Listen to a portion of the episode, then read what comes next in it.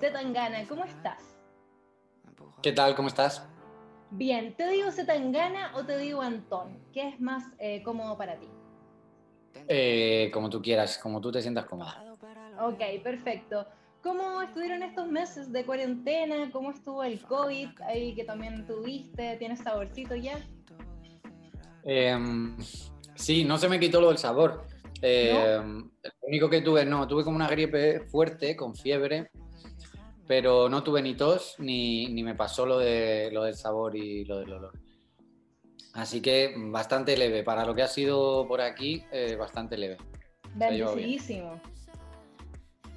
Otra pregunta más, ¿cómo está tu madre? Porque antes de todo hay que saber cómo está la mamá. Vi ahí que antes de lanzar esta canción tan potente la estaban operando, así que quiero saber cómo está tu madre. Todos queremos saber.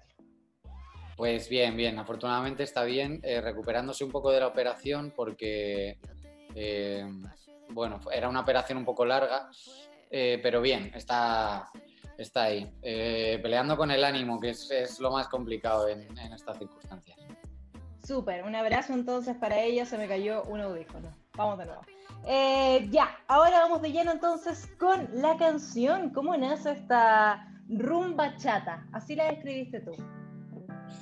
Pues eh, mezclando dos estilos que en principio no tendrían que ver, pero que para mí conviven porque cuando se hizo famosa la húngara y esta especie de flamenco pop, también a la vez estaba, estaba siendo el auge como de la bachata en, eh, para mí en los clubs de Madrid y todo eso, estaba llegando como la música latina, ya había suficiente inmigración como para que hubiese adolescentes y jóvenes que estuviesen interesados en que hubiese ocio nocturno latino y, y para mí convivía en el tiempo esas dos cosas que a lo mejor no tienen que ver musicalmente entre sí, ¿no? Pero yo lo viví en el mismo tiempo, en un tiempo de mi adolescencia. Entonces, en mi cabeza hacía sentido eh, luego fuimos al estudio y sucedió la magia y también hizo sentido y, se hizo realidad. Pero en principio era una apuesta arriesgada que, que no sabía cómo iba a salir, la verdad. Pero salió increíble, una de tus mejores canciones, rompiste todos los récords, la gente la baila, tiene pegadísimo el tiri pero un éxito. Quiero saber, ¿cómo eres tú bailando bachata? ¿Te consideras buen bailarín? Eh, bailando bachata me puedo defender, la verdad. Sí, me tomo media coquita y, me lanzo sin miedo. Hiciste tu trend de TikTok porque yo vi que igual la chica ahí del videoclip con el vestido verde y la toalla en la cabeza hizo como una mini coreografía con, la canción, pero no vi tu trend, no te vi a ti bailando, así que la gente yo creo que lo quiere, ah, espera verte bailando. Es que a mí para verme bailar hay que invitarme una copa, ir a algún club conmigo, es, es algo, se vende caro. Se vende caro, me parece. Hablando del videoclip, que también ha sido muy aplaudido, que tiene una estética increíble, cuéntame un poco de él. ¿Quién escoge tus outfits? Es lo que más me interesa, básicamente.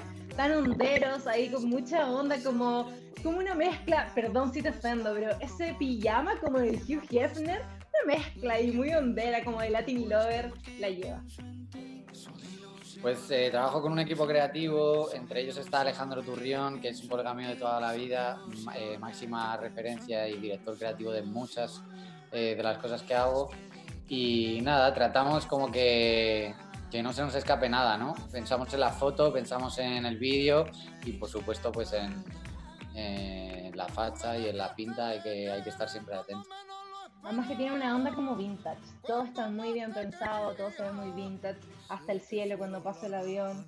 Muy bien, 10 de 10. ¿Cuál sería tu parte favorita de todo este video? Pues no sabría decirte. Creo que el, el momento eh, leyendo un libro. Eh, creo que nunca nadie me había sacado en un vídeo leyendo un libro y parece como que no, que un artista de la música urbana no, no pasase horas, pasamos muchas horas en el club, eh, con mucha gente distinta, eh, bailamos, hacemos todas las cosas que veis en los vídeos y esa vida loca, pero algunos también pues eh, nos podemos leer un libro, que era algo que no creía que iba a meter en un vídeo nunca en mi vida. Y luego me encanta, me gusta mucho el gesto de Javi, Javi también parte del equipo creativo y aparece en el vídeo, queríamos que fuese todo gente del entorno y sale presignándose justo antes de coger un avión. Me representa mucho porque todos estos temas para mí eran un riesgo y, fue como, venga, vamos a ir a por ello, ¿no? Y lo que hace uno antes de que pase algo que puede que sea peligroso es ese mismo gesto, ¿no? Como, uf, que todo me vaya bien y vamos allá. Entonces eh, representa mucho como el espíritu que había antes del vídeo y me alegro de todo lo que ha pasado después. Súper, te encomendaste, dijiste aquí le doy y aquí le diste totalmente.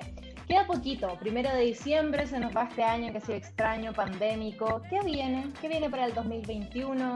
Nuevos sencillos, Pues tenemos ahí un montón de música por salir, vamos a seguir con este proyecto del madrileño, creo que es el momento creativo que más contento estoy de mi vida. Tengo una lista de temas con gente que jamás me hubiera imaginado que iba a hacer canciones con ellos. creo que es un buen momento para la música urbana para hacer cosas distintas. La gente lo está pidiendo, lo desea. Entonces, eh, nada, espero que me dejen eh, volar pronto y pueda seguir viajando como hacía antes. Y, mucha más música. ¿Se viene algún álbum pronto? ¿Algún? Sí, sí, estamos trabajando en el proyecto y, y va a haber álbum seguro. O sea, realmente he encontrado una vía, una forma de hacer las cosas eh, estoy en un momento muy inspirado y creo que es momento para hacer un álbum, un proyecto entero con su concepto y con, con todo bien hilado. Maravilloso. ¿Alguna colaboración por ahí que nos puedas adelantar? ¿Algún detalle que nos puedas contar? Quizás de nuevo con Paloma Mami en una de esas. Pues eh, hay una canción, lo que pasa es que yo creo que no va a salir, pero hay una canción que, que es eh, que compusimos, estuvimos juntos tres días en Miami en el estudio trabajando cuando hicimos No te debí besar.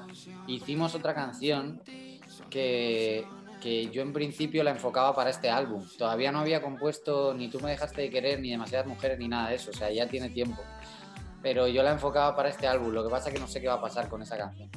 Pero ahí estaba, en el, en, en el origen mi intención era que Paloma saliese también, porque me parece una figura increíble de, lo que está pasando ahora con la escena urbana. No se puede perder. Ojalá que en algún punto, mi perro, ojalá que en algún punto eh, salga la canción, la podamos disfrutar junto con Paloma y que sea un éxito tal como fue, no te debí besar. Oye, estuviste con Ibai. ¿Cómo estuvo eso? Yo vi un pedacito del video, hizo pero furor, millones de reproducciones también. Eh, además que él es un genio, muy gracioso. ¿Cómo nace esta invitación a estar con Ibai?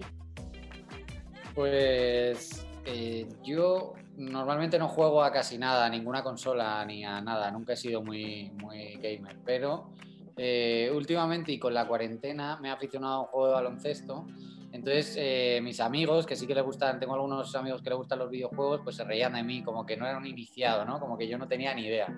Y entonces, en esas conversaciones en las que me vacilaban, entró como lo de, lo de el mundo este de los gamers, la gente que, que, hace como retransmisiones, y me pusieron a Ibai, que me pareció muy gracioso, y buscándole en, Instagram me di cuenta de que me seguía y que hace mucho tiempo me había escrito para entrar a un, a un concierto. Y, y me pareció gracioso que yo ahora, unos años después, le estuviera viendo como triunfar y como que yo me estuviera acercando como a ese mundo. Y nada, le escribí, empezamos a hablar, le dije que iba a sacar un tema nuevo, empezamos a hablar de lo que estábamos haciendo cada uno y, se nos ocurrió que podía ir allí a, hablar con él cuando saliese, cuando saliese la canción.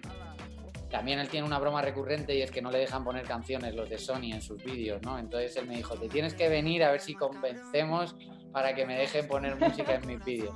Entonces nada, estamos un buen rato, la verdad que es un tío es un tío muy majo, me parece muy guay todo lo que está haciendo, le va súper bien.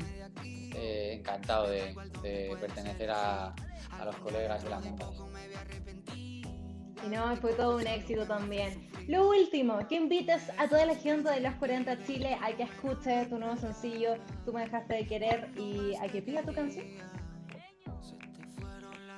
¿Qué pasó mi gente? Soy Z Tangana, el madrileño. Acabo de sacar una canción que se llama Tú me dejaste de querer. Eh, está aquí disponible en los 40 principales. Eh, es una de las cosas más bonitas que he escrito nunca, así que espero que os guste mucho. Un besito.